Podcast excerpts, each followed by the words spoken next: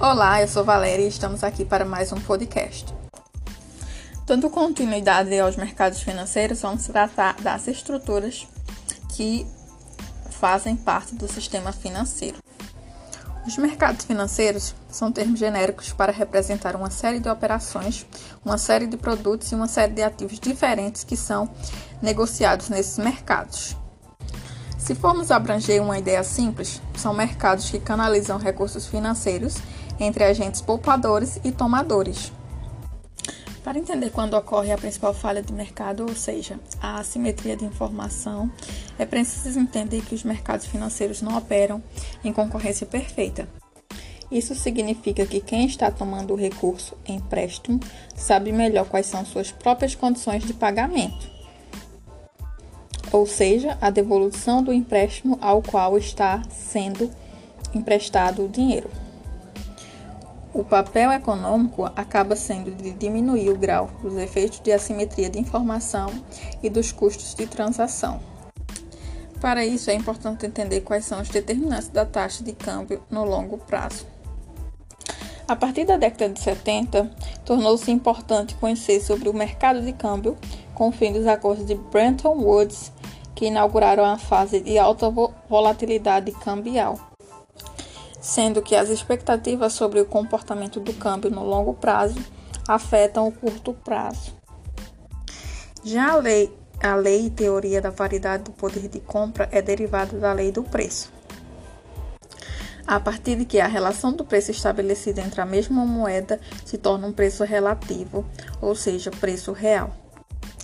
Na literatura, é a taxa de câmbio real que mede a competitividade relativa entre países. Já os determinantes da taxa de câmbio no curto prazo indicam que renda é fluxo e a riqueza é a acumulação do fluxo de renda ao longo do tempo. Então, a parte da poupança renda disponível que não é consumida é poupada. E essa poupança ao longo do tempo produz um estoque que nós chamamos de riqueza. Quanto maior a riqueza, maior a demanda por ativos financeiros. A decisão de alocação do portfólio depende do retorno, do risco e da liquidez relativos entre ativos, dado o estoque da riqueza. Dada a liquidez e o risco dos ativos financeiros, os agentes comparam o retorno relativo dos ativos. Dado o retorno, iremos comprar ou alocar a renda em ativos que deem um retorno é alto e que tem o, menor risco, mas vai depender do tipo de agente investidor. O mercado monetário age com base na operação da política monetária, sendo que a taxa básica de juros é de curtíssimo prazo nos tributos emitidos pelo governo, sendo que o governo local é a referência do agente de menor risco. Assim, como são operados os instrumentos da política monetária? Quando um agente interno negocia algo para outro país, ele recebe, recebe o pagamento em moeda estrangeira. Porém, é, o mercado cambial é o segmento dos mercados financeiros em que moedas são trocadas. Assim, a taxa nominal de câmbio é o preço em reais de uma unidade de moeda estrangeira.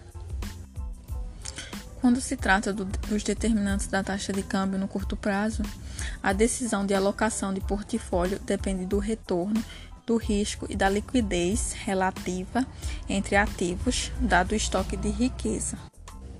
Se a relação de risco está dada, já determina e a relação de liquidez está determinada, o estoque de riqueza. Para tomar, tornar essa decisão está dado, os agentes vão levar em conta o retorno relativo entre os ativos, e isso também é verdade para ativos comparados do ponto de vista doméstico e internacional. Já quando se trata do mercado de derivativos, negocia-se no presente o preço de um ativo que poderá ser transacionado no futuro. Um exemplo disso seria os contratos futuros além dos hedges, agentes que buscam proteção contra a variação do preço futuro. Os especuladores vão buscar oportunidades de ganhos a partir da volatilidade. A estrutura lógica dos mercados financeiros são mercado monetário, mercado cambial, mercado de bens e serviços e mercado de trabalho.